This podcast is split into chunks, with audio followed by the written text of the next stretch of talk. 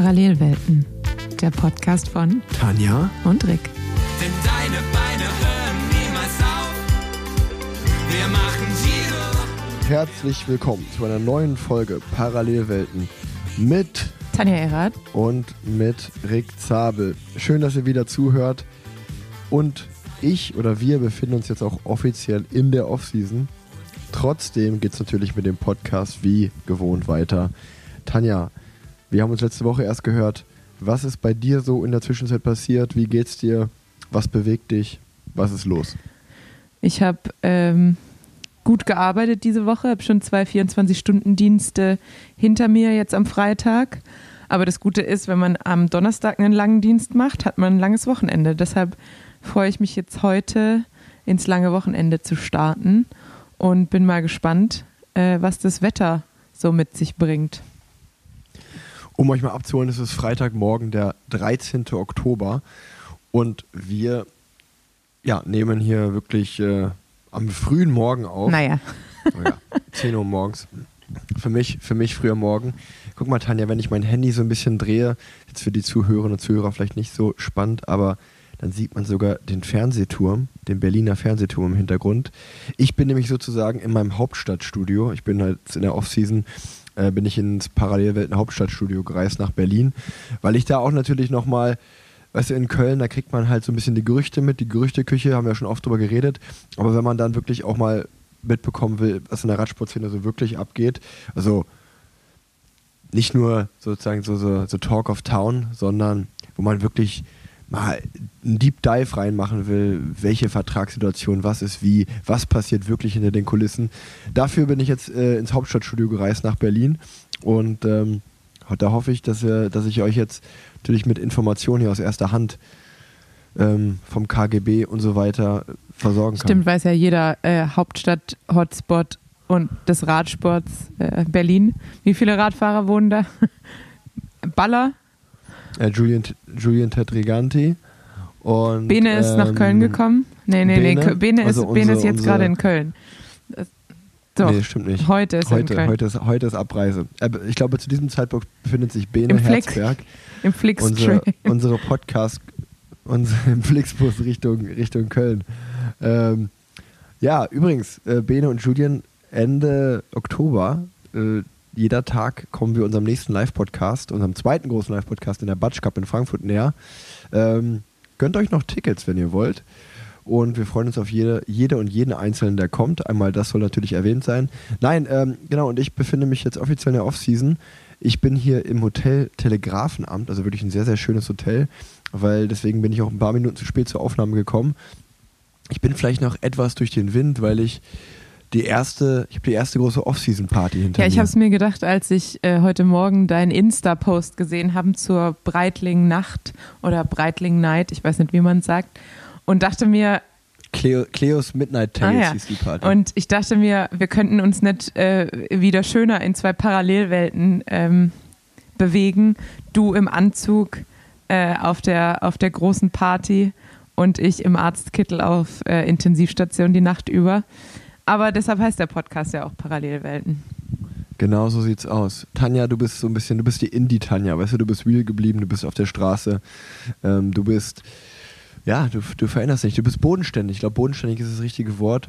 Und ähm, ich bin eigentlich auch ein bodenständiger Typ, der aber dann auch ab und an mal, der, der aber auch ab und an mal nach den Sternen greift, würde ich sagen. Der, der greift ab und an mal nach den Stein, äh, Sternen, nach den Steinen, ist auch schön. Ich greife ab und an mal nach den Steinen.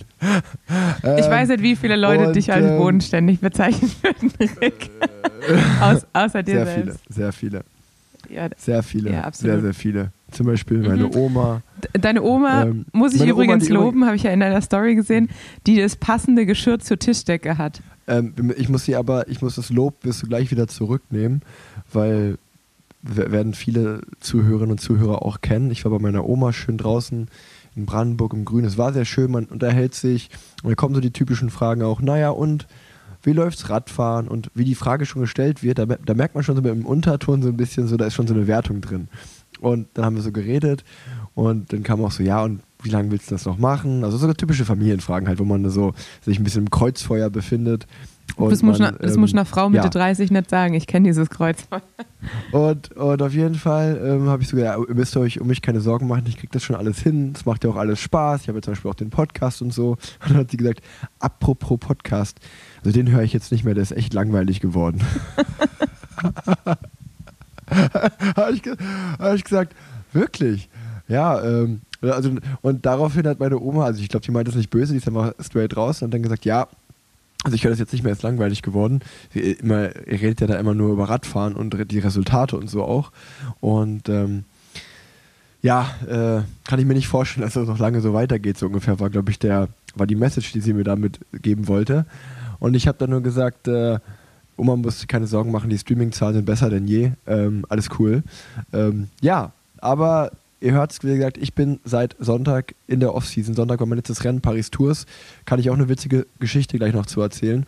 Und ähm, momentan befinde ich mich in Berlin, denn Leonie, meine Frau, hat äh, ihre Tante und ihre Cousins wohnen hier in Berlin. Meine Großeltern wohnen in Berlin. Das wissen ja die meisten wahrscheinlich, dass mein Vater in Berlin groß geworden ist. Also ein gewisser Teil der Familie Zabel, die Wurzeln liegen hier in Berlin und die, wir haben ja Familienzuwachs bekommen, das ist schon ein paar Monate her. Der kleine Fritzi ist da und die wollen ihn natürlich auch mal sehen. Deswegen sind wir hier.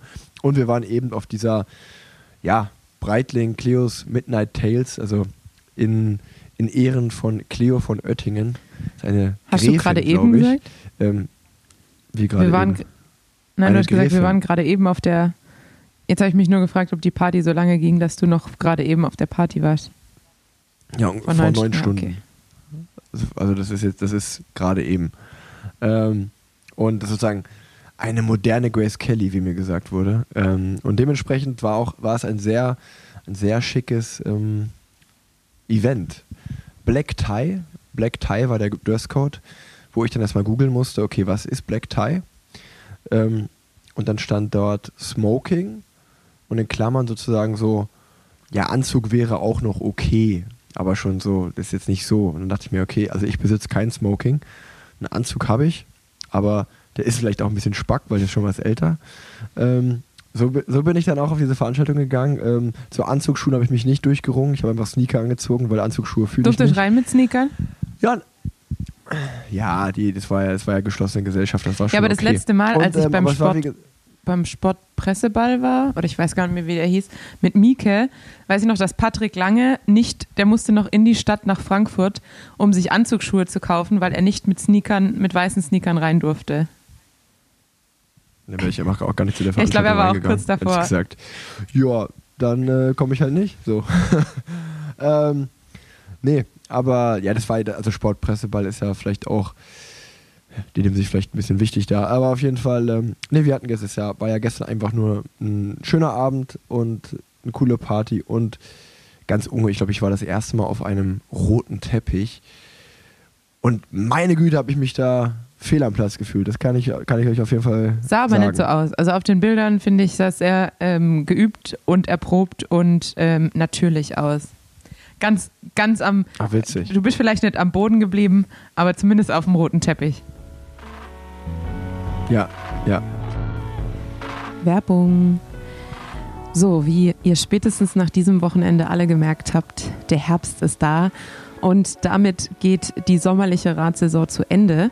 Aber die Cross-Saison steht vor der Tür und ein Gutes bringt das Ende der Radsaison, nämlich den End-of-Season-Sale bei Rose. Rose hat so ziemlich alle Produkte beziehungsweise alle Radmodelle stark reduziert.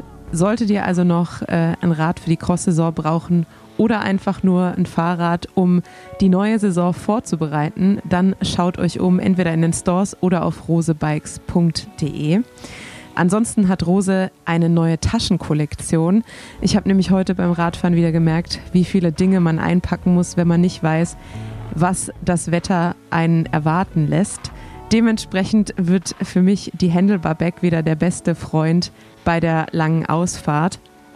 Mein absoluter Favorit, Leoprint, schon immer mein Ding. Auch die könnt ihr euch anschauen, entweder in den Stores oder auf rosebikes.de.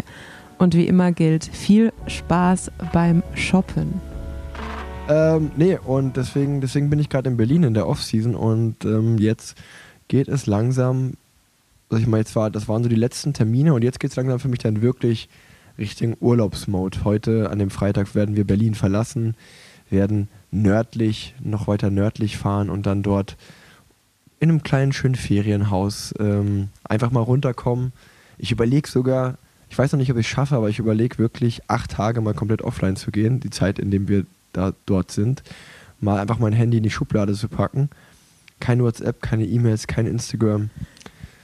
Mal schauen. Aber manchmal stelle ich mir das stressiger vor, weil man ja diese, also man erwartet ja dann diesen Bild ab und man weiß ja, was nach den acht Tagen passiert, wenn man dann wieder ans Handy geht und wie voll dann das Postfach sein wird. Ja.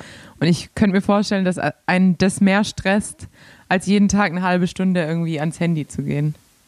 Genau, wa- wahrscheinlich wird es darauf auch hinauslaufen, ähm, dass der Kompromiss vielleicht irgendwie ist, entweder morgens schnell oder halt abends. Ich mache es sogar fast lieber morgens, einfach nach dem Aufstehen ähm, und dann halt in den nächsten 24 Stunden am nächsten Morgen wieder einmal kurz schauen, was reingekommen ist, was ist wichtig, was ist, ähm, was beantwortet man schnell.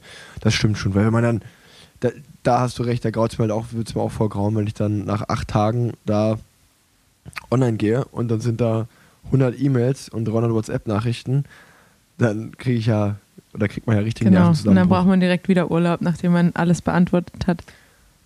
So sieht's aus. Also das ist, das ist mein Modus gerade. Auch schön. Ich muss noch ein bisschen, ich muss noch ein bisschen warten, bis mein Urlaub kommt. Ich habe Ende November noch mal Urlaub eingereicht, zwei Wochen.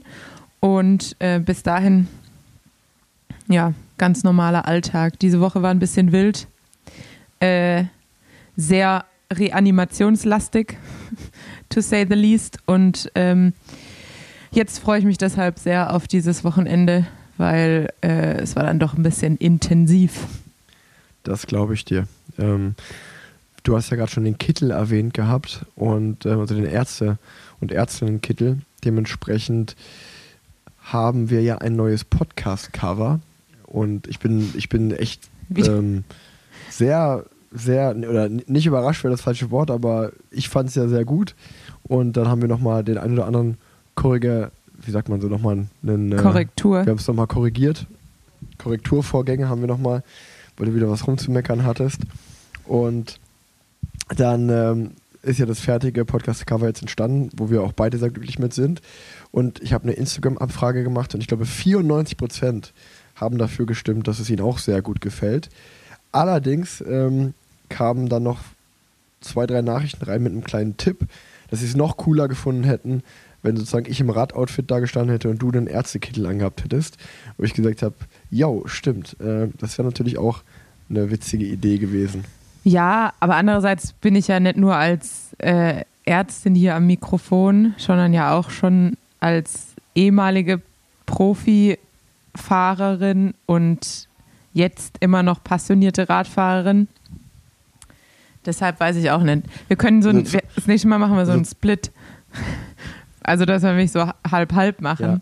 Aber wir, spre wir sprechen ja jetzt auch nicht 50-50 irgendwie. Ich, klar, ich erwähne mal äh, ein bisschen die Arbeit, aber Ja, wir sprechen ja jetzt auch nicht irgendwie 50-50 über äh, meine Arbeit und über Radsport. Genau, es ist, ja, es ist ja schon einfach im Endeffekt ein Podcast über dich, über mich, über unsere Leben, ab und an mal ein paar Insights, aber in größten, der größte Teil nimmt natürlich der Radsport ein ähm, und alle Facetten des Radsports. Wie man natürlich auch in dieser Folge hört, wir sind jetzt bei Minute 13, haben schon richtig viel über Genau. Radsport Und ich muss auch noch geredet. kurz sagen, grundsätzlich bin ich ein- kein Kittel-Fan. Äh, Kittel sind ein bisschen ähm, veraltet, meiner Meinung nach, ähm, weil sie einfach hygienisch sehr fragwürdig sind. Aber man muss natürlich sagen, es hat einen sehr großen psychologischen Effekt, weshalb ich den Kittel häufig trage, wenn ich zum Beispiel abends nochmal die Schmerzrunde mache, äh, weil die Patienten, wenn sie jemanden mit Kittel im Zimmer haben, das Gefühl haben, sie haben nochmal mit einem Arzt gesprochen. Wenn man nur mit Kasach kommt, eher das Gefühl haben, sie haben nochmal mit einer Schwester oder mit einem Pfleger gesprochen und es dann wirklich psychologisch den Effekt hat oft, dass die Patienten zufriedener sind. Und deshalb verkleide ich mich in Anführungsstrichen oft als ähm, Arzt, indem ich den Kittel anziehe, äh, weil ich da ja auch eher ein Zwiegespräch habe und nicht aktiv was am Patienten mache. Und genauso mache ich es auch an den Prämed-Tagen. Ähm, ja, einfach, dass man halt auch wirklich dann als Ärztin wahrgenommen wird. Also für mich ist es tatsächlich eher die Verkleidung, ähm, um den Patienten psychologisch Sicherheit äh, und mein Arztdasein zu suggerieren. Und ansonsten finde ich Kittel eigentlich blöd und ich finde, man bräuchte es eigentlich nicht mehr in der Klinik. Und die meisten anderen Länder haben auch, äh, wenn er nur Kurzarmkittel oder keine Kittel mehr. So viel. Das sage ich. Marcel. Das sage ich Marcel. Du findest ihn blöd, veraltet und hygienisch fragwürdig. Stimmt, so keine. Das, äh, da könnte man so ein geiles Ja, stimmt. ausschneiden, wie du einfach nur Kittel sagst, dann die Quotes und das wird so komplett aus dem Ja, vor allem Zusammenhang nach- gerissen. In die Nachdem ich davor Radsportwelt gesagt habe, dass wir auch Hier. hauptsächlich über Radsport reden und dann äh, hate ich richtig über Kittel ab. Also das wäre das, das wär so kleiner an die, an die Radsportbubble, die sind ja sehr gut in Memes und Sachen bearbeiten. Das ist einfach mal so ein kleiner Auftrag. Einfach mal die Quotes raushauen und ähm, einfach, mal, einfach mal so eine kleine Fake News da draußen äh, raushauen.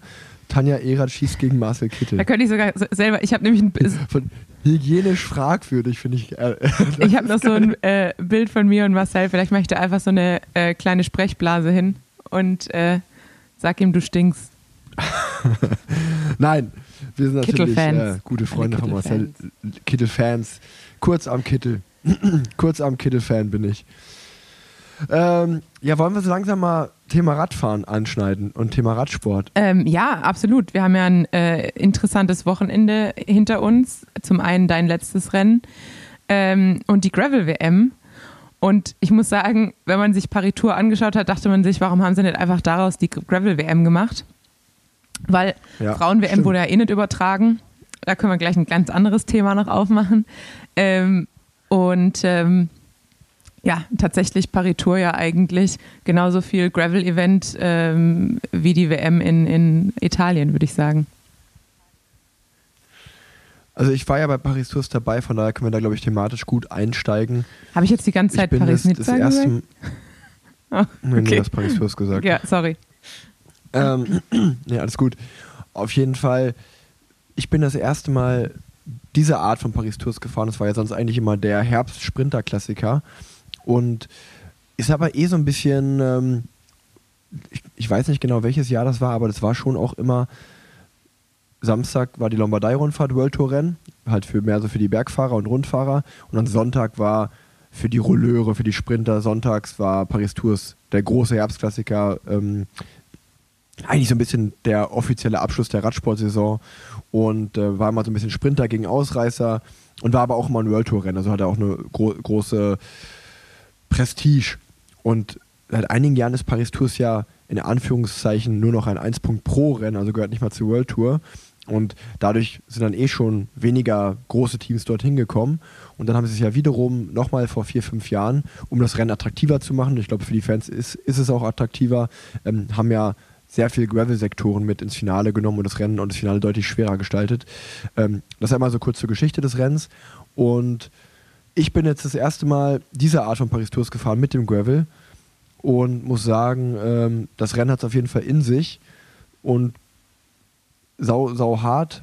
Ähm, und ich glaube aber doch sehr attraktives Rennen und sehr schönes Rennen. Und ähm, um über meinen persönlichen Rennverlauf zu reden, da der war sehr schnell vorbei. Also ich habe sehr schnell an diesem Rennen nicht mehr teilgenommen. Es ist halt eigentlich ganz cool, weil du die ersten 160 Kilometer sind, oder nicht ganz 100, 140 Kilometer, sind auf super guten Straßen.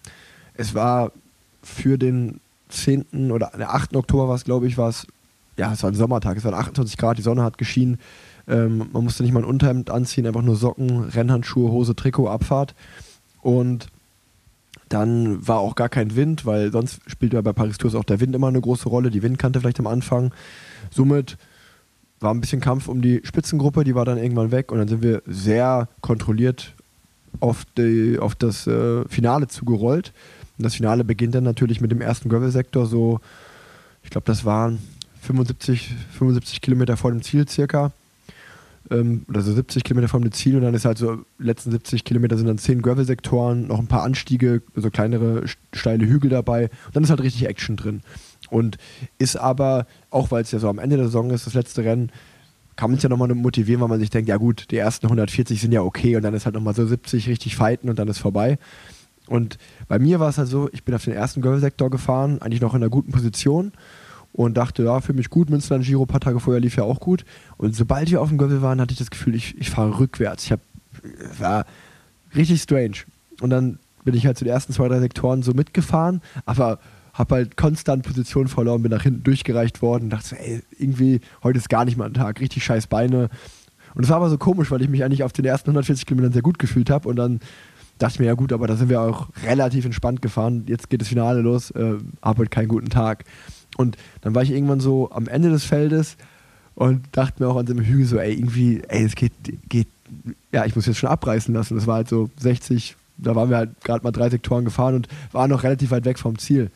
Dann bin ich so gefahren, war dann aus dem großen Tumult einmal kurz raus, hatte ein bisschen Abstand, war mal so mit zwei, drei Fahrern abgehangen. Und dann habe ich auf einmal gehört, Alter, meine Bremse schleift halt wie Sau. So, die, die quietscht mega laut. Ich so, das war aber vorher nicht. Was ist da los? Und dann war auch an, und ab dem Moment war dann auch, sobald ich berghoch gefahren bin, ist wie mein, meine Schaltung war, hat wie verrückt gespielt, dass ich so auf, auf keinem Gang ist die geblieben. Und ich dachte mir, das ist halt eine mega komische Kombination aus Bremse und Schaltung spielt verrückt. Und dann war ich aber schon so abgehangen und habe so gar nicht realisiert, was passiert ist. Bin halt so eine Weile so weitergefahren, 5, 6, 7, 8 Kilometer. Und dann auf irgendeinem Gravel-Sektor, wo es auch bergunter ging, auf einmal hat einfach mein, mein äh, Hinterrad komplett blockiert. Ich habe eine komplette Vollbremsung hingelegt, bin stehen geblieben. Und dann habe ich gedacht, was ist denn hier los? Und habe halt geguckt und habe dann erst realisiert, ah, meine Steckachse hinten ist halb raus. Die, die, der, anscheinend hat der Mechaniker die halt nicht richtig festgedreht. Und sobald wir das aufs Gössel gefahren raus. sind, musste sie sich ja. immer Stück, genau, hat die sich Stück für Stück rausgerüttelt. Und dann war halt erst, ja, Bremse nicht mehr funktioniert, dann die Gänge nicht mehr und irgendwann war halt das Hinterrad halb raus. Ich habe eine Vollbremse gemacht. Dann stand ich da auf diesem Görfelsektor, dachte so, ja gut, fuck, Alter, hier ist jetzt äh, auch nix. Hab die wieder mit Finger so reingedreht, so einigermaßen. Bin so weitergefahren bis ans Ende. Und dann hab dann, da standen, da standen dann zwei, drei Autos, die halt äh, noch mit Laufrädern so verpflegt haben und hab die gefragt, ey, do you have Allen Key? Also habt ihr, habt ihr einen Imbus, dass ich das festschrauben kann? Die ganzen französischen Teams Ikea, kein Wort Englisch verstanden. Und da habe ich dir das so mit Hand In und? Füßen erklärt. Ah ja, okay, alles klar. Und dann, äh, dann haben sie halt meinen Imbus gegeben, dann habe ich das Hinterrad wieder richtig festgezogen. Dann war auch wieder alles gut, dann lief das Rad auch wieder. Aber da hatte ich halt schon lange nichts mit dem Rennen zu tun. Und dann stand ich halt 40 Kilometer vorm Ziel und dachte mir, ja gut, das letzte Rennen der Saison aussteigen, Did Not Finish ist irgendwie auch blöd. Komm, ich fahre wenigstens ins Ziel, wenn ich äh, noch in der, im Zeitlimit bin. Und dann bin ich ja irgendwann später nochmal ein, zwei Fahrer aufgefahren. Ähm, Alexis Renard von Kofidis, meinen alten Teamkollegen von Israel und äh, einen anderen Fahrer von Vendée. Ja, und dann sind wir halt zu dritt äh, ins Ziel gefahren. Das war dann eigentlich auch mein Paris-Tour. Also ich dachte mir so, also wirklich an dem Rennen habe ich nicht teilgenommen, aber ja, war halt ein technisches Problem. Was, was, was soll ich machen? Fun Fact für dich fürs nächste Mal. Ich habe gerade gegoogelt, also Imbus im Französischen heißt Clé Allon. Ja, Clé also wie Ellen Key nur auf Französisch. Ach ja. Also das war meine Paris-Tour-Story. Und für dein Team war es ja sehr ähm, erfolgreich. Und da muss uns jetzt, vielleicht hast du ja mehr Infos, weil ähm, als dein Teamkollege, ja, würde ich auch sagen, für den Großteil der Fahrradwelt äh, überraschend den Sieg geholt hat, äh, war ja klar, oder beziehungsweise wenn man dann kurz in seinen Pro-Cycling-Stats reingeschaut hat, dass er eigentlich für nächstes Jahr wieder mit der NCL, mit den Denver Disruptors ähm, unterschrieben hat. Gibt es da jetzt schon Anwaltstalk? Hast du da schon irgendwas mitbekommen?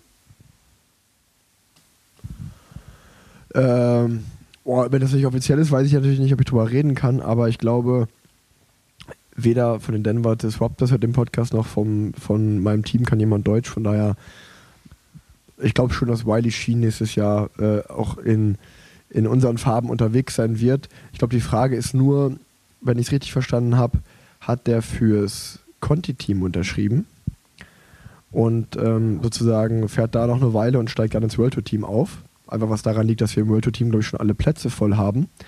Ähm, nach dem Paris-Tour-Sieg ist es jetzt allerdings so, dass, glaube ich, das Team, glaube ich, schon so ein bisschen am Rotieren ist äh, und schaut, gibt es nicht vielleicht doch irgendwie, irgendwie eine Möglichkeit, den äh, ins World Tour Team hochzuziehen, weil wir haben ja letztes Jahr zum Beispiel auch ewig über die Punkte und alles geredet, wie wichtig ja. die Punkte waren.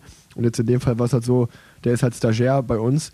der gewinnt eigentlich Paris Tours äh, ein Rennen mit 300 UCI-Punkten und davon geht halt keiner aufs Teamkonto. Stimmt. Das ist halt sau, sau dumm eigentlich auch.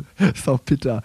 Ähm, naja, ähm, aber ja, genau, Wiley Sheen hat das Rennen gewonnen und ich glaube, es war für viele eine, Über- eine Überraschung. Ich war wirklich genau eine Woche vorher beim äh, diesem Marshall Farman Ardennen Klassik mit ihm auf dem Zimmer. Das war das erste Mal, dass ich ihn kennengelernt habe. Er war mir bis dato kein Begriff, ich kannte ihn nicht. Ich kann nur sagen, er ist ein super aufgeschlossener, junger äh, Amerikaner, hat direkt gute Stimmung an den Tisch gebracht. Ich habe mich auch auf dem Zimmer mit ihm gut unterhalten. Und da bin ich halt dieses Circuit Wallonie-Rennen gefahren. Und da war ich halt schon beeindruckt von dem, weil als Fahrer wie Lampard und Laporte in die Offensive gegangen ist, ist er halt einfach so mitgefahren und so komplett unbekümmert. Irgendwie gar nicht halt, dass er großen Respekt davor hatte, sondern der ist halt einfach wie in einem Local-Rennen in Amerika mitattackiert. Und ähm, dachte ich mir, ja gut, das eine ist diese Unbekümmer Unbekümmertheit, das andere ist einfach auch die Beine zu haben, um das zu machen. Also ich bin halt abgehangen worden und der ist halt vorne mit rum attackiert. Und dachte ich mir so, ja, ähm, der hat, entweder hat er gerade die Form seines Lebens oder ich weiß nicht, der ist richtig gut drauf. Und dann, ja, ist er wohl auch bei dem Rennen äh, Berge, Berge am 3. Oktober sehr gut gefahren. Ja, und dann, ich meine, zu Paris-Fuß muss man nichts sagen, ne? Wenn man das Rennen zum ersten Mal fährt, so in die Offensive geht, vorne, vorne mitfährt und dann das, den Sprint auch gewinnt, einfach nur Hut ab, Glückwunsch. Und war aber auch, äh, glaube ich, ein verrücktes Rennen. Dadurch, dass Arno Lee so oft Platten hatte und viele Fahrer von Bora und Quickstep, waren halt die Fahrer, die es eigentlich für den Sprint hätten kontrolli kontrollieren können. Die waren alle im Hintertreffen durch Materialpech. Und dann war halt einfach eine Gruppe vorne. Also da war ja jetzt kein Topfavorit für das Rennen dabei. Ähm, aber die sind halt durchgekommen, ne? Und äh, das ist ja irgendwie auch das Schöne im Radsport. Wenn man sich seine, wenn man es nicht probiert und sich die Chance nicht erarbeitet, bekommt man die Chance auch nicht. Und ja, für die Jungs vorne hat es halt geklappt und äh, eine coole Sache. Ja, absolut. Und äh, ich, also manchmal hat man ja bei den Amerikanern irgendwie das Gefühl, ich weiß nicht, ob es an den Chlorhühnchen liegt, aber die haben irgendwie, die kommen, die kommen so rüber nach Europa und haben halt einfach richtig Zug drauf. Äh, also es ist schon Ja. beeindruckend. Und klar, ich meine, er kommt ja auch aus Boulder. Das heißt irgendwie, wenn man in Höhenlage ähm, geboren ist und äh, die perfekten Trainingsbedingungen hat eigentlich, äh, das hilft natürlich auch, glaube ich. Ähm, Auf jeden Fall.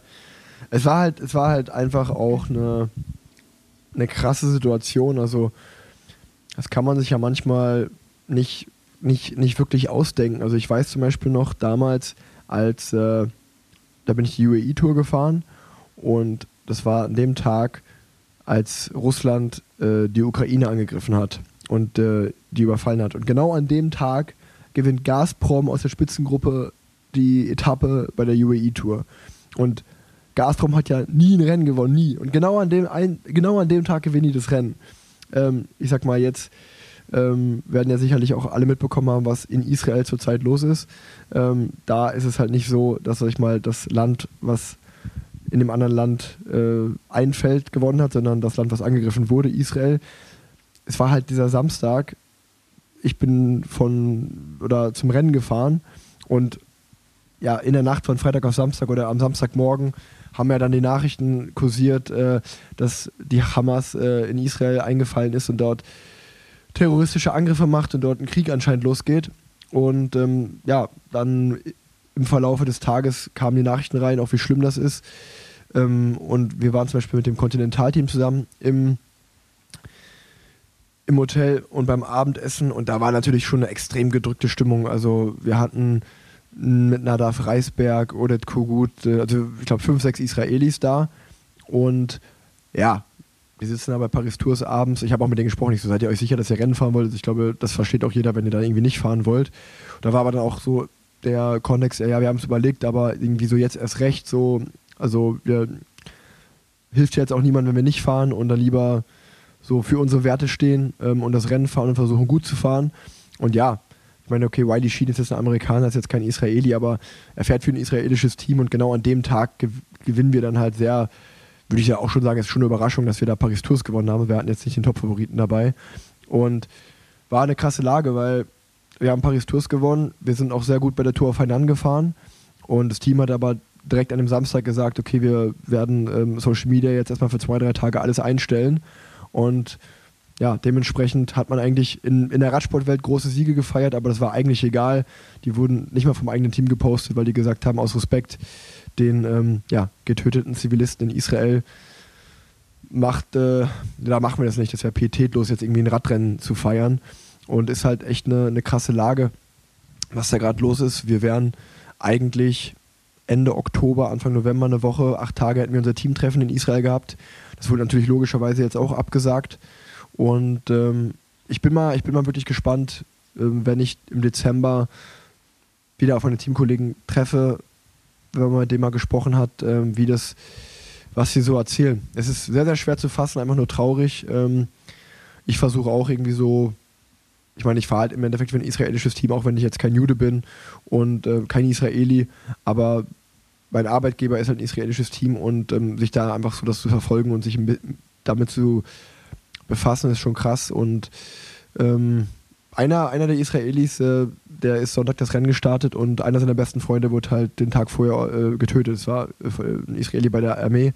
Also das ist schon krass, ne, wenn man sich das so vorstellt, dass da einfach wirklich Freunde, Familie, Verwandte jetzt im Kriegszustand leben und ähm, ja, die meisten sind ja in Girona, äh, da wo du auch warst. Das, da ist ja der Servicekurs vom Team und da wohnen ja auch die meisten von unserem Team. Ähm, es ist sehr, sehr krass und ich glaube, auch gerade für dich, Tanja, du warst ja noch auf der Hochzeit von Oma Shapira und äh, Guy Sagif. Ähm, ja, die waren ja zu dem Zeitpunkt in Israel und sind, glaube ich, irgendwie einen Tag vorher einfach vom Süden des Landes in den Norden gefahren und das hat wahrscheinlich denen ihr Leben gerettet. Ja, also für mich war es auch ganz komisch, weil wir jetzt genau vor einem Jahr oder nicht, nicht ganz einem Jahr ähm, in Israel waren bei der Hochzeit. Das war Ende Oktober, Anfang November. Und ja, die leben ja direkt eigentlich, ich glaube, knapp acht Kilometer entfernt vom Gazastreifen. Und äh, da waren wir eben auch auf der Hochzeit. Und sich dann zu überlegen, dass halt einfach, ja, Leute da auch waren, um halt äh, irgendwie ein Musikfestival zu feiern. Ähm, es ist ein ganz komisches Gefühl. Ähm, und klar, ich habe dann auch mit Rotem und ähm, Oma geschrieben, die ja als meine ehemaligen israelischen Teamkollegin einfach da aus der Gegend kommen. Und ja, ich meine, die sind natürlich einen anderen, die, die haben ein anderes Friedensverständnis als wir, glaube ich, weil es gibt da keinen richtigen Frieden. Und ähm, wir haben ja auch letztes Jahr darüber gesprochen, nach meinem Israel-Trip, ähm, wie surreal das einem vorkommt, glaube ich, auch wenn man halt einfach die, das nicht gewohnt ist und das gar nicht kennt. Aber jetzt natürlich das Akutgeschehen ähm, verändert alles, vor allem jetzt auch für äh, Guy und Oma, die ja gerade ein Baby bekommen haben, zusammen und ja, auf einmal irgendwie nur versuchen, aus dem Land rauszukommen, was ja aber perspektivisch eigentlich die Heimat ist, wo sie auch wieder hin zurück wollen. Ja, es muss ganz, ganz komisch sein. Ähm, und ja, ich bin auch auf jeden Fall sehr erschüttert äh, von allem, was da passiert. Und ähm, ich glaube, in der gesamtglobalen Lage nochmal so ein richtiger Schuss von Bug. Ähm, ja.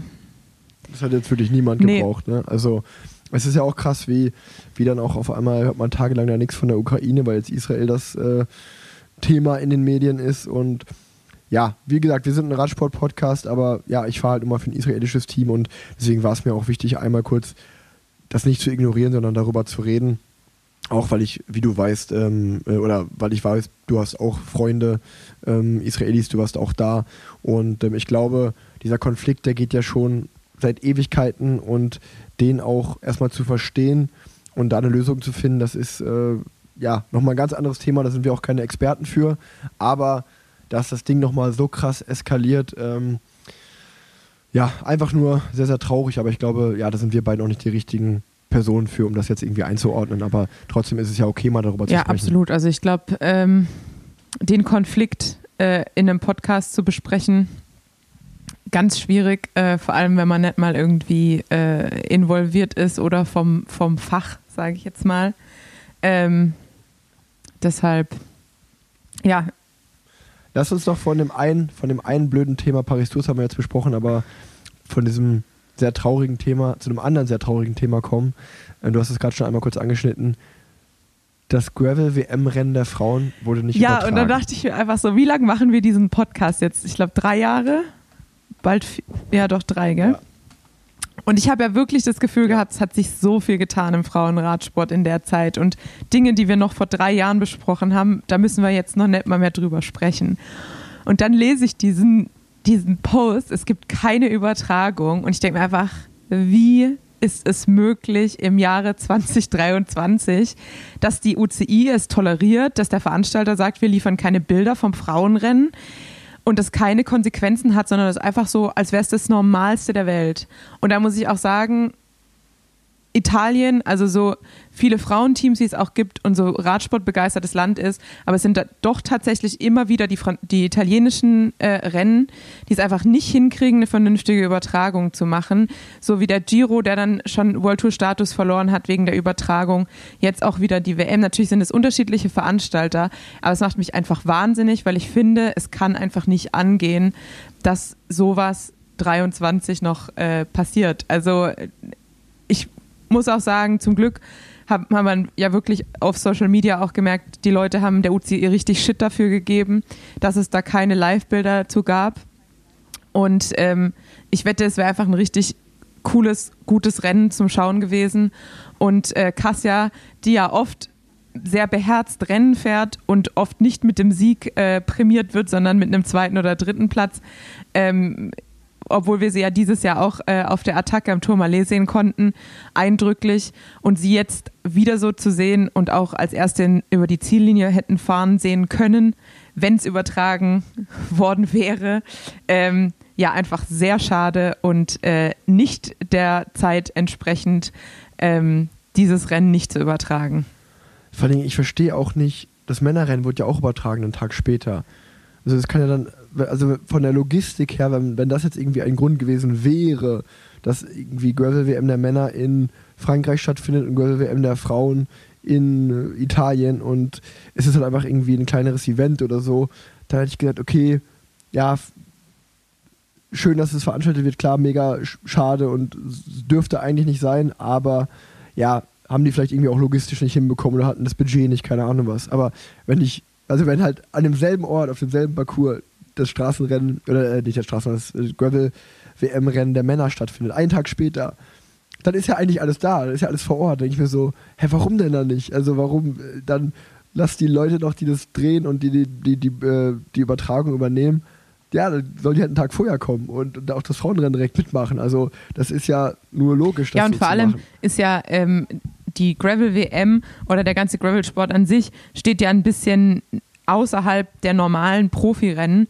dass man sagt, okay, es sind auch wirklich Amateure vor Ort und damit bringt ja auch so ein äh, Event sehr viel Geld in die Gegend ähm, zum Veranstalter ja. und dann zu sagen, okay, wir sparen uns da die Übertragung für das Frauenrennen und ich meine, das Männerrennen war ja auch nur in Anführungsstrichen irgendwie eineinhalb Stunden Übertragung bei GCN, aber das reicht ja auch völlig. Also ich, ich sage ja auch nicht, dass ja, sie genau. das komplette Rennen von Anfang bis Ende übertragen müssen, aber zumindest die letzte Rennstunde und ähm, ja, ich weiß nicht.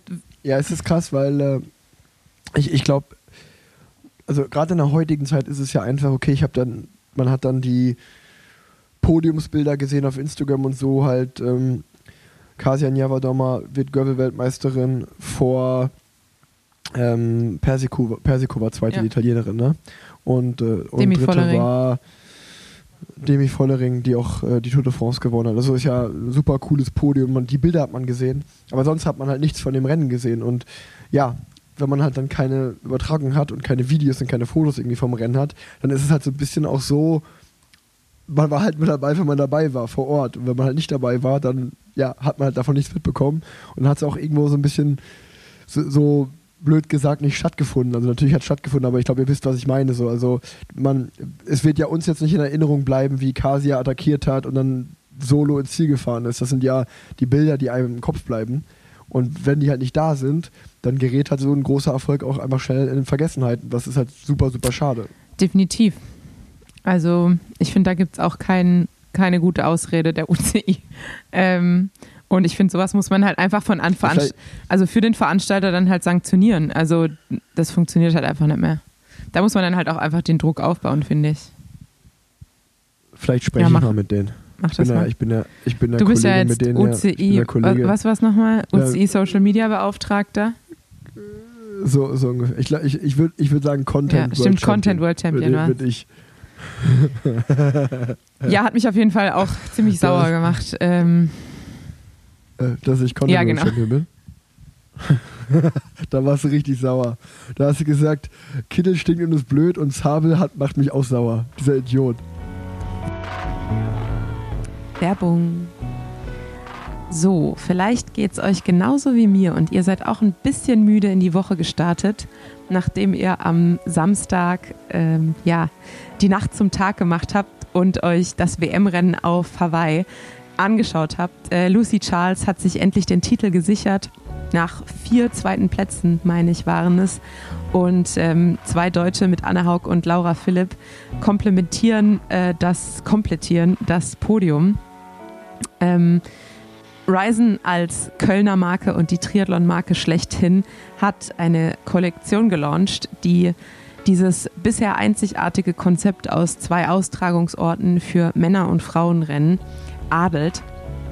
Dies Big Island Jersey, frei nach dem Motto Hawaii trifft auf Côte d'Azur, gibt es nämlich jetzt äh, in einem neuen Design. Ich finde, es ist sehr gelungen. Und nicht nur das Jersey, sondern auch die Socken. Für Socken bin ich ja grundsätzlich eh zu begeistern. Und äh, dementsprechend werde ich dieses Paar auch bald in meiner überquellenden Sockenschublade begrüßen dürfen. Wir packen euch alle Infos dazu in die Show Notes und äh, einen kleinen Rabattcode. Ähm, ansonsten schlaft gut und äh, holt den Schlaf von Samstag nach. Ähm, also.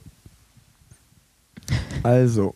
Das war's zur Gravel-WM der Frauen. Ähm, das Podium haben wir erläutert. Leider wurde es nicht übertragen. Das Gravel-Rennen der Männer oder die Gravel-WM der Männer. Dort gewinnt Matej Mohoric vor dem Belgier Florian Vermersch und dritter ist Connor Swift geworden. Das ist jetzt fünf Tage her, ich muss schon überlegen, wie das Podium aussah. Ähm, Tanja, hast du das Rennen wenigstens gesehen? Weil ich konnte es nicht sehen. Ich habe mir, mir nur die Highlights angeschaut, weil ich ja selber im, bei Paris Tours im Einsatz war. Ähm, wie war das Rennen? Hast du Ja, gesehen? ich habe es mir angeschaut. Ähm, zumindest diese eineinhalb Stunden Übertragung. Äh, On-off, weil ich ziemlich verkatert war, nachdem ich äh, zwei Tage erst in meinen Geburtstag reingefeiert und dann aus meinem Geburtstag rausgefeiert habe. Das heißt, meine Leute, merkt euch das. Tanja Ehrer, Ja. 7. Oktober. Das heißt, meine. Aufmerksamkeitsspanne war so, so lala. Ähm, aber ja, es war auf jeden Fall, ähm, wie sagt man, äh, n- n- nicht sehbar. Es hat sich sehenswert, äh, war es. Ich fand auch den Kurs ähm, gut. Also zumindest das, was man vom Kurs gesehen hat, äh, war ja deutlich anspruchsvoller als letztes Jahr, wo ja viele gesagt haben, irgendwie war es eigentlich wie so ein Straßenrennen mit ein bisschen ähm, Gravel. Und dieses Jahr soll es ja einfach deutlich mehr Gravel- und Offroad-Erlebnis gewesen sein. Auch die paar Szenen, die man vom Frauenrennen gesehen hat, ähm, sahen ja auch technisch deutlich anspruchsvoller aus. Ähm, ja, mehr kann ich aber auch nicht dazu sagen. Ja, ich glaube, es war einfach ein sehr, sehr schweres Rennen und hat auf jeden Fall an einen harten Klassiker erinnert, äh, so Ardennen-Klassiker mäßig, weil ich glaube, wenn man sich die drei Fahrer vorne anschaut, Florian Vermeersch ist auf jeden Fall ein Klassiker-Spezialist aus Belgien. Matej Mohoric kann sowas auch. Er hat ja auch selber gesagt, als er das Rennen gefahren ist, den Tag vorher, also bis er abgefahren ist, einen Recon gemacht hat, hat er gesagt, naja, besser könnte es für mich nicht sein. Es sind nicht allzu lange, also ein, zwei Kilometer Anstiege, aber sehr, sehr steil, dann auch technisch anspruchsvoll. Jeder weiß, Matej Mohoric ist technisch ein sehr guter Fahrer und ähm, ja, der Parcours war ihn auf den Leib geschneidert. Er hat sich sehr darauf gefreut und auch Conor Swift ist ja ein sehr, sehr starker äh, Eintagesfahrer und ich glaube, da haben sich einfach die richtigen drei da vorne getroffen und haben halt ihre, ihren Vorsprung da über vier Minuten ausgebaut auf den Rest und ähm, da war dann ganz klar, den dreien ist es nicht mehr zu nehmen. Ähm, und was ich zum Beispiel verrückt fand, ist, ich bin halt Paris Tours gefahren und sehe dann irgendwann Jasper Stuyven vor mir fahren. Und da war so, da war ich dann voll im Zwiespalt. Ich habe mich eigentlich selber im Nachhinein über meine Reaktion gewundert, weil meine erste Reaktion war so, hä, warum ist der hier? Also, so, der ist, und ich meine, was, was ja eine komische Reaktion ist, weil Jasper Stuyven ist halt einfach Straßenprofi, guter Fahrer, Paris Tours, jetzt auch kein unwichtiges Rennen. Und ich dachte mir dann so, ja, der ist doch letzte Woche Gravel, Belgischer und Europameister geworden, heute ist die Gravel-WM. warum fährt er Paris Tours? Hä? Warum fährt er nicht die Gravel-WM? Und dann muss ich danach so, habe ich da über meine Reaktion nachgedacht und dachte so, ah, wie verrückt das ist, dass ich, also ich habe so, in, mein, in, meinem Verständnis war die Gravel-WM direkt viel wichtiger als die, als Paris Tours.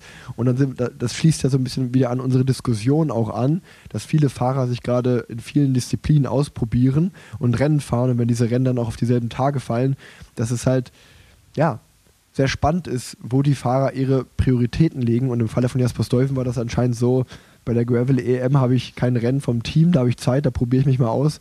Aber eine Woche später gab es keine Diskussion. Ähm, der hätte ja auch mit dem Europa, mit dem, mit dem Gravel-Trikot fahren können und als Europameister und äh, war halt aber in seinen Lidl Track-Farben bei Paris Tours unterwegs. Ja, also ähm, ich würde auch sagen, dass man allein vom Fahrerfeld äh, und ja auch später beim Podium, sowohl beim Männerrennen als auch beim Frauenrennen, ähm, gesehen hat, dass die äh, Straßenelite auch wirklich Lust hat, sich im Gravel auszuprobieren und ähm, dem Ganzen jetzt auch wirklich ihren Stempel aufgedrückt hat. Ähm, das war schon, würde ich sagen, sehr eindrücklich und beweist halt, dass äh, der Gravelsport schon lange kein Flanellhemd, äh, Oberlippenbartsport mehr ist, sondern äh, da wird halt jetzt ja. einfach auch äh, richtig Rennen gefahren. Ne? 100 Prozent. Also ich glaube, es ist eine sehr, sehr spannende Zeit, in der wir da gerade leben und wie wir, ich glaube, es wird einfach so ähnlich wie Cross oder Bahn, wird es halt, also ich glaube, der Straßenradsport wird die Königsdisziplin bleiben, keine Frage. Das sieht man ja auch jetzt gerade, wenn die Straßenprofis, also ist vielleicht nicht ich, aber wenn die richtig, richtig guten Eintagesklassiker Straßenprofis auch in die Gravel-Szene kommen, wie du gerade gesagt hast, das in, in, im Straßenradsport befinden sich schon noch die stärksten und talentiertesten Fahrer und die drücken dann auch ihren Stempel auf, wenn die halt ein Gravel-Rennen fahren.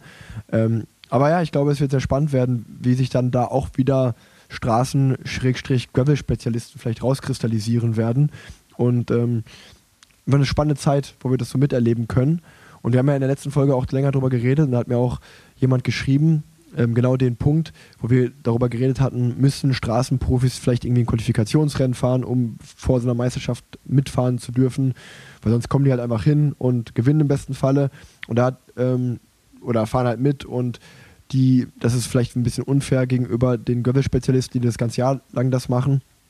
Und da hat mir jemand geschrieben, dass er das aus dieser Trikotsicht zum Beispiel so sieht, dass wenn man halt Deutscher Meister, Europameister, Weltmeister wird, dass man ja dann ja das Ganze auch repräsentiert und das coole Trikot fährt, genauso wie im Straßenradsport. Und dass es halt irgendwie schade ist, wenn ein Straßenprofi, oder er, oder das war die, halt die persönliche Meinung des Zuhörers, der findet es schade, wenn jetzt zum Beispiel Matej Mohoric zu Gravel-WM kommt, der wird halt Weltmeister und fährt dann aber ein komplettes Jahr lang keine Gravel-Rennen mehr, dann wird halt dieses Trikot dort nie präsentiert. Und das findet er eigentlich schade, wo ich mir dachte, ja gut, das ist auch ein valider Punkt, dass ja, da kann, kann, da kann man halt nichts dran ändern, das ist halt noch irgendwie so, aber aus der Fansicht kann ich das schon sehr verstehen, dass man sagt, ey, Jasper Stuyven ist jetzt Gravel-Europameister, äh, Lukas Baum ist Gravel-Deutscher Meister, Mathemorisch ist Gravel-Weltmeister. Es wäre dann schon auch cool, wenn die in den Gravel-Rennen mitfahren würden, zum Beispiel wie bei einem Unbound oder so, und da ihre, ihre Trikots präsentieren.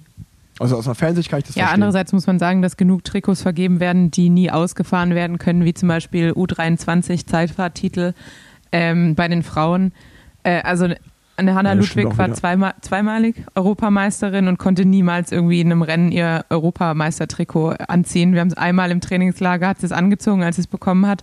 Wir haben ein Foto gemacht und das war's. Äh, und weil es keine äh, Zeitfahren für die U23 gab, hat sie es halt auch nie getragen. Also ja.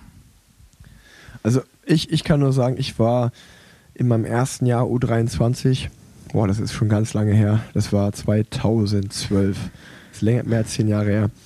Da war ich deutscher Meister in der, U3, äh, in der U23 und diese Meisterschaft war relativ spät im Jahr, im September.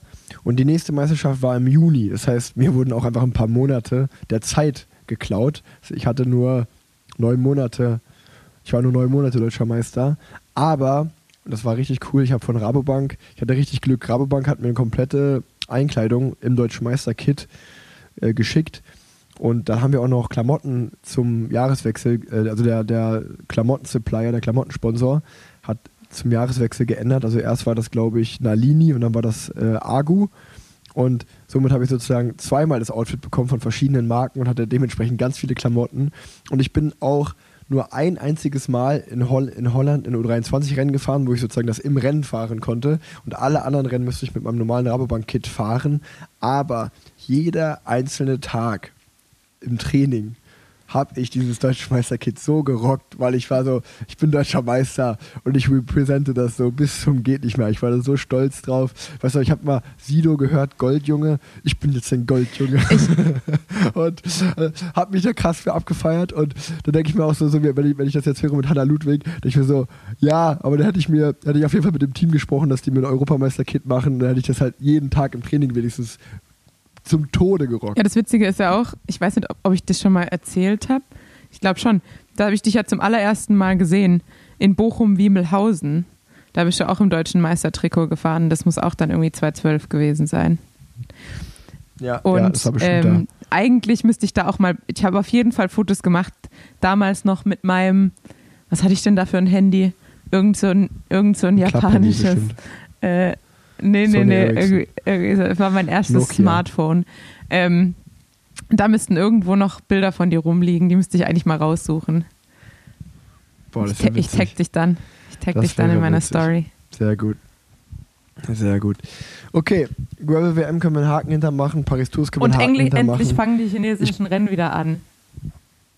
Oh ja, ähm, da müssen wir auf jeden Fall nicht drüber reden, weil die sind, die sind ein, also Japan Cup, die chinesischen Rennen, ich glaube jetzt gerade ist noch die Tü- Türkei-Rundfahrt, das ist glaube ich schon so der Inbegriff von den Urlaubsrennen. Also das ist sportlich, soll das nicht weniger wert sein, aber ähm, ja, ich, ich bin jetzt in der Offseason, ich habe nicht die Zeit, mich noch äh, jetzt mit Rad, Radrennen oder Radsport zu beschäftigen. Warte, bei mir, bei mir klopft es einmal, ich muss einmal ganz kurz gucken. Äh, no, sorry. Das war die Housekeeping. Hast du gerade in Berlin Ähm, Englisch gesprochen mit dem Housekeeping? Ja, wir sprechen Ah, alle, ja, stimmt, wir ja, sprechen alle Englisch in Berlin. dem Hotel. Es, es ist Berlin, it's so international, Ja, ja, you na, know. What, what, what would you like to have for breakfast, guys? Hey guys, what would Ja, you das like to have for fand ich breakfast? tatsächlich auch. Wir waren jetzt auch vor kurzem in Berlin, habe ich ja schon mehrfach erwähnt im Podcast. Äh, und das fand ich auch wieder so schockierend. Also zum einen, dass wirklich dieses Klischee, ich habe hab wirklich das Gefühl gehabt, in Köln zumindest und in anderen Städten, okay, Deutschland ist jetzt mittlerweile mit der Kartenzahlung, läuft alles, alles wunderbar, das Klischee erfüllt sich nicht mehr. Ich bin in Berlin und ich denke mir, kein Wunder, gehen alle Touristen, die nach Berlin in die Hauptstadt kommen, nach Hause zurück in ihr Land und sagen, ey, die Deutschen, da kann man nicht mal mit Karte bezahlen. Äh, Einfach egal, wo wir hin sind, ah, sorry, nur Cash, sorry, nur Cash, ach, Karten, Kartengerät funktioniert nicht, nur Cash. Nur, man konnte überall nur mit Cash bezahlen. Also wirklich krass, aber ähm, natürlich nur auf Englisch gesprochen, aber äh, ja, nur Cash. Ca Cash only. Alles klar. Ach ja, ähm, dann würde ich gerne noch darüber sprechen, weil, also wie viel, wie viel Zeit hätten wir uns sparen können? Wir haben immer von der großen Gerüchteküche gesprochen. Merch, Jumbo Visma mit Quickstep, wo geht Evenepoel hin, wo geht der hin, wer macht das? Und das kann man eigentlich zusammenfassen. Es war einfach alles heiße Luft. Also da ist wahrscheinlich viel verhandelt worden im Hintergrund, aber passiert ist gar nichts. Das Einzige, was passiert ist, ist das Glückwunsch an der Stelle. Jetzt ist ja ganz offiziell schon, Primoz Roglic geht zu Bora Hans Grohe. Das ist natürlich echt ein geiler Move. Da kann man auch nur allen Beteiligten zu gratulieren. Und ich bin sehr gespannt, nächstes Jahr bei der Tour ähm, dann halt Wingegar versus Pogacar versus Roglic versus Pogacar oder so zu äh, versus äh, Evenepoel zu sehen. Und das wird, glaube ich, richtig cool. Aber das ist eigentlich der einzige Major Move, der passiert ist. Also Quickstep macht jetzt anscheinend einfach weiter bis 2025. Jumbo Visma macht auch weiter, wie sie weitermachen. Amazon kommt anscheinend nicht rein. Remco bleibt auch einfach bei Quickstep. Bei Ineos ist auch alles beim Alten, da ist noch gar nichts. Da, die haben noch keinen einzigen Fahrer verpflichtet und da kommt auch nichts irgendwie online. Also eigentlich hätten wir es auch sparen können, darüber zu reden, weil viel, es ist viel rumort und dann kam ja, das war, nichts. die haben den Move einfach nur für alle äh, blöden Radsport-Podcasts gemacht, damit wir was äh, zum Erzählen haben. Aber Ja. ich weiß nicht, ob ich, Ja. weil du gerade sagst, ja, Glückwunsch an alle Beteiligten. Ich weiß nicht, ob ich Roglic, also ich meine, ich bin ja einfach kein Roglic-Fan, aber ich sehe den einfach nicht so richtig bei Bora. Also Bora ist für mich für mich so das, das Schön Roggenbrötchen. überhaupt nicht Roglic. Also Rog- Roglic war für mich so 100% Jumbo. Irgendwie so alles, wofür dieses Team steht, finde ich, vereint er irgendwie in seiner Persönlichkeit. So. Aber jetzt irgendwie das, was, das, was Bora repräsentiert, da, da sehe ich, da sehe ich Roglic so überhaupt nicht. Ja, sportlich kann man das schon verstehen. Ne? Der hat einen Giro gewonnen, der hat die Vuelta Ja klar, gewonnen. sportlich sagt, ey, natürlich. in meinem Sportlich Team, natürlich. in meinem Team ist Wingegaard, ich will, ich will dahin. Ähm, ich glaube, das ist einfach ungewohnt. Also seitdem Roglic halt Radprofi geworden ist, war der Mhm. immer bei diesem einen Team. Deswegen kennt man ihn auch nur so. Ich glaube, wenn wir uns nächstes Jahr zu diesem Zeitpunkt unterhalten, dann wird es für dich ganz normal sein, Roglic im Bora-Trikot zu sehen. Und äh, auf dem Specialized Bike und in dem Bora Ja, aber es gibt ja trotzdem so Moves, die man, die man nachvollziehen kann. Zum Beispiel, wenn jetzt Roglic zu Astana gegangen Ja. wäre, hätte ich gedacht so, ah ja, es passt irgendwie. Kann ich, das kann ich irgendwie sehen. Wenn er, wenn er irgendwie zu Bahrain gegangen ist, auch, kann ich auch sehen. UAE könnte ich auch sehen. Ja. Aber so Bora sehe ich irgendwie nicht. Und es ist ja wie, wie mit Ide Schelling, der von Bora zu Astana geht, wo ich mir auch so denke, hä, Ja, das- das, das- also passt für ja. mich überhaupt nicht. Also auch so, den, den sehe ich Ja, null ja, ja. in dem Ja, ich weiß, Team. was du meinst. Also, es gibt halt einfach so Typen, Ja. die passen dann also ein, allein in die Vorstellung, die man von einem Team hat und das Image, Ja. das das Team ja auch irgendwie aufbaut, ist ja wie wenn ähm, manche Fahrer zur IF gehen, wo man einfach so denkt, hä, die haben voll den Stock, Stock im Arsch. Ähm, das passt doch irgendwie gar nicht. Aber Das ist so, das ist so wie, wenn ich jetzt für Ineos gehen würde. Dann würde man auch Ja, denken, hä? Warum, warum, ist der? Das, das ist so, äh, aber wenn ich, im Gegenzug, wenn ich zum Beispiel zu P&S Metalltechnik gehen würde, würden die alle sagen, ja, Ja, klar, das passt, das absolut. ist mega. Endlich, was, was zusammengehört hat, zusammengefunden, denkt man so, sich dann. so nämlich. Ja. Und ähm, ja, so, so wäre das. Dann gibt es noch äh, auf dem Transfermarkt, das wollen wir natürlich nicht unterschlagen, ich glaube, da haben wir noch gar nicht im Podcast drüber geredet, die Causa Caleb Ewan.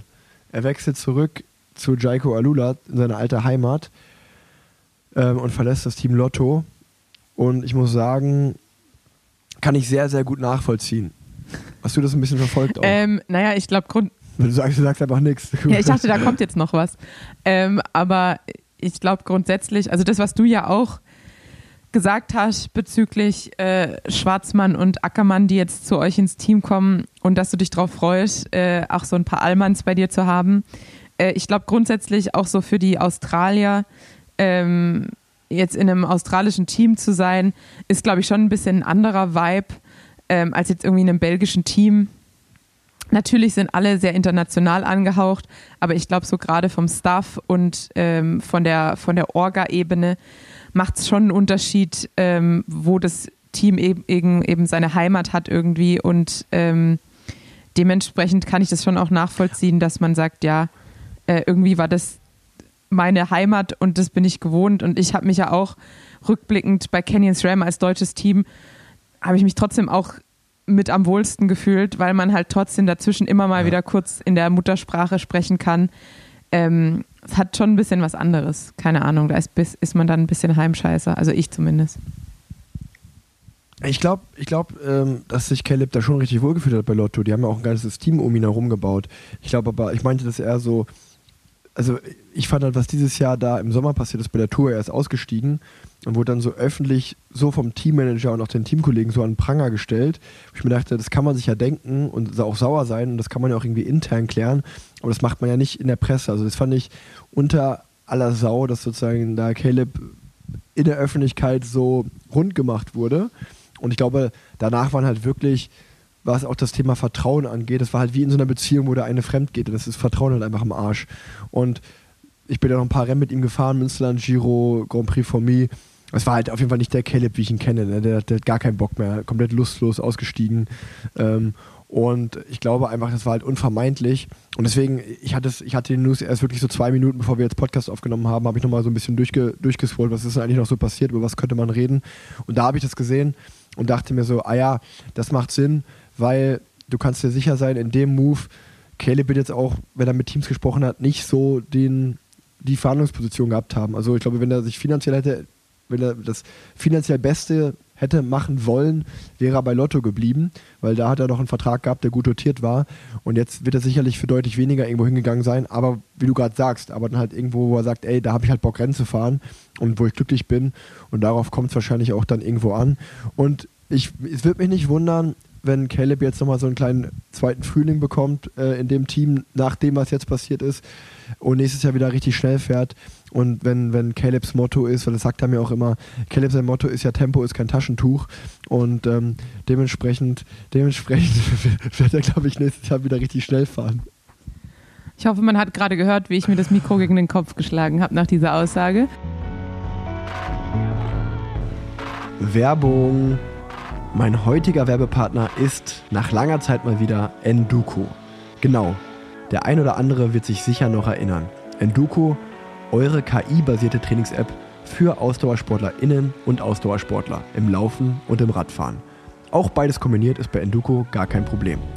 Das Team hat jetzt mehrere Monate an einem großen Update gearbeitet.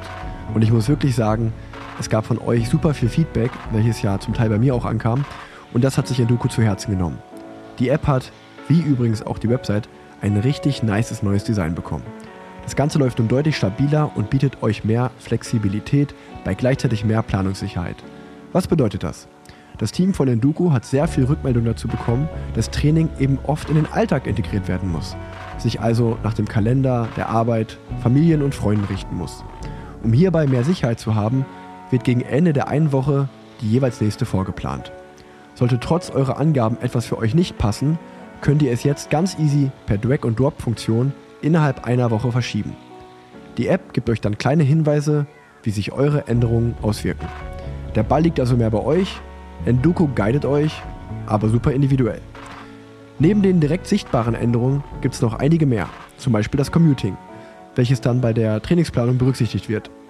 Einen besseren Feeling-Faktor, der euch jeden Morgen Fragen zu Schlaf, Stress und Empfinden stellt und eine RPE-Abfrage nach jedem Training.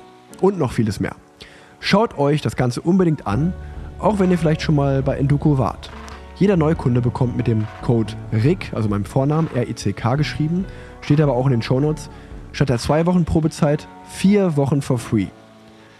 Ich bin mir sicher, nach den vier Wochen seid ihr überzeugt, dass Enduko für euch das Richtige ist. Probiert es wirklich gerne mal aus. Haut rein, viel Spaß beim Training mit Enduko. Zu dem ganzen Thema, zum äh, Teamwechsel, zu öffentlich an den Pranger stellen, zu Betrug in der, in der Beziehung. Äh, ich habe mir jetzt die äh, Beckham-Doku angeschaut. Die kann ich auf jeden Fall empfehlen. Äh, ich war vorher, hatte ich eigentlich gar keine Meinung zu Beck Beckham. Natürlich kannte ich ihn als, als Kind, der, kind der 90er. Ähm, aber ähm, und ehemaliger Spice Girls Fan. Aber grundsätzlich hatte ich gar keine Meinung. Mein Papa, der nie ein Fan von englischem Fußball äh, war, hat Beckham eigentlich immer eher schlecht gemacht. Und weil ich, was Fußball angeht, immer auf meinen Papa gehört habe, war ich auch kein großer Beckham-Fan. Aber ich kann es auf jeden Fall empfehlen, ist sehr interessant und vor allem auch aus dem Blickwinkel, dass man ja so ein bisschen die, ähm, die Strukturen im Radsport kennt und dann auch zu sehen, wie unterschiedlich aber auch die, also im, im Fußball denkt man ja immer, okay, die Teams haben halt die haben halt unfassbar viel Geld, aber dann halt auch einfach die Unterschiede zu sehen zwischen Teams wie Manchester United, Real Madrid, ähm, so ist eigentlich ganz interessant, das, das mal zu hören und eben auch wie viel wie viel Kopf dann halt auch trotzdem da dahinter ist, was man ja dann irgendwie, also doch irgendwie nachvollziehen kann, weil es ja doch nochmal viel stärker in der Öffentlichkeit steht als jetzt im Radsport. Und was ich natürlich auch interessant fand oder krass fand, ähm, was man ja oft, glaube ich, unterschätzt, als Radsportler wechselt man ja Teams und man behält halt seinen Wohnort bei.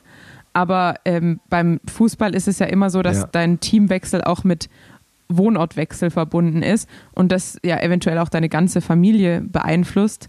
Äh, ist auf jeden Fall interessant, kann ich empfehlen und macht Spaß anzuschauen. Ich muss, ich muss äh, auch sagen, ich habe erst die erste halbe Stunde geschaut ähm, und finde es bis jetzt auch echt mega. Und ich habe mich zum Beispiel total abgeholt gefühlt.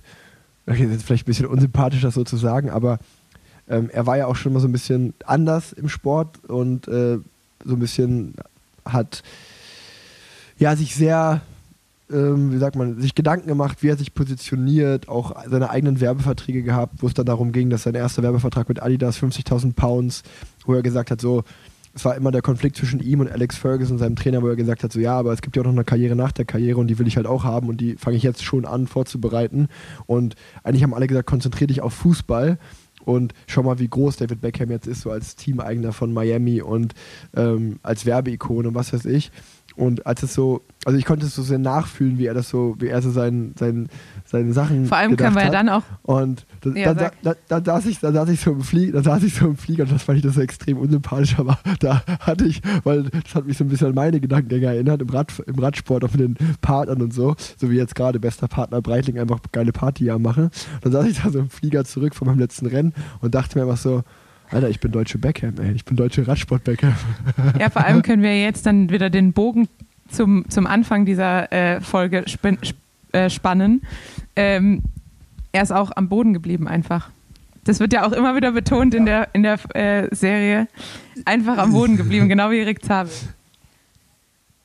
Aber das fand ich super geil, wie er sagt, ja, ähm, alle, ähm, es, war, es war relativ am Anfang, wo wir so gesagt ja, das fanden auch mal alle so cool an mir, dass alle gesagt haben, ich habe mich gar nicht verändert und dann war also Cut und dann war der Trainer Alex Ferguson und so, ja, das hat him, schon ja. krass verändert. war so Aber jetzt dürfen wir, also es ist auf Naja. jeden Fall lustig gemacht und gut gemacht. Ähm, aber jetzt wollen wir auch nicht zu viel spoilern. Schaut es euch an. Ich werde mir auf jeden Fall jetzt ein Beckham-Trikot kaufen. Ich bin Fan. So nämlich. Tanja, meine, meine Victoria, meine Victoria Beckham sitzt unten äh, in der Lobby und wartet, dass sie wieder aufs Zimmer darf, weil wir hier gerade Podcast aufnehmen. Wir haben schon eine Stunde ähm, und deswegen würde ich, würde ich jetzt einfach fragen, machen, machen wir den Sack zu oder Machen was? wir den Sack zu. Ich will nämlich auch noch, äh, es sieht nämlich draußen doch gar nicht mehr so nach Herbst aus und ich würde gerne den freien Freitag, äh, wie er ja äh, auch nach namentlich und nach Sams genannt wird, äh, nutzen und aufs Rad gehen. Das hört sich sehr gut an. Dann wünsche ich dir eine schöne Zeit auf dem Rad. Ähm, wir hören uns vielleicht nächste Woche wieder, mal schauen. Und ich meine, der Folgentitel, der ist einfach, also ich meine, der Ja, steht für Temp- mich schon fest. Tempo Der- ist kein das ist- Taschentuch. Das ist natürlich klar. Tem Tempo ist kein Taschentuch. Also das, das ist auf jeden Fall der Oder, Folgentitel. oder am Boden geblieben. ähm, Wir wissen es. Wissen. Tempo nee, ist kein Tem- Taschentuch. Tem- Tempo, Tempo ist kein Taschentuch, finde ich gut. Ähm, also, macht dir einen schönen Tag. Tschüss aus Berlin. Tschüss aus Köln.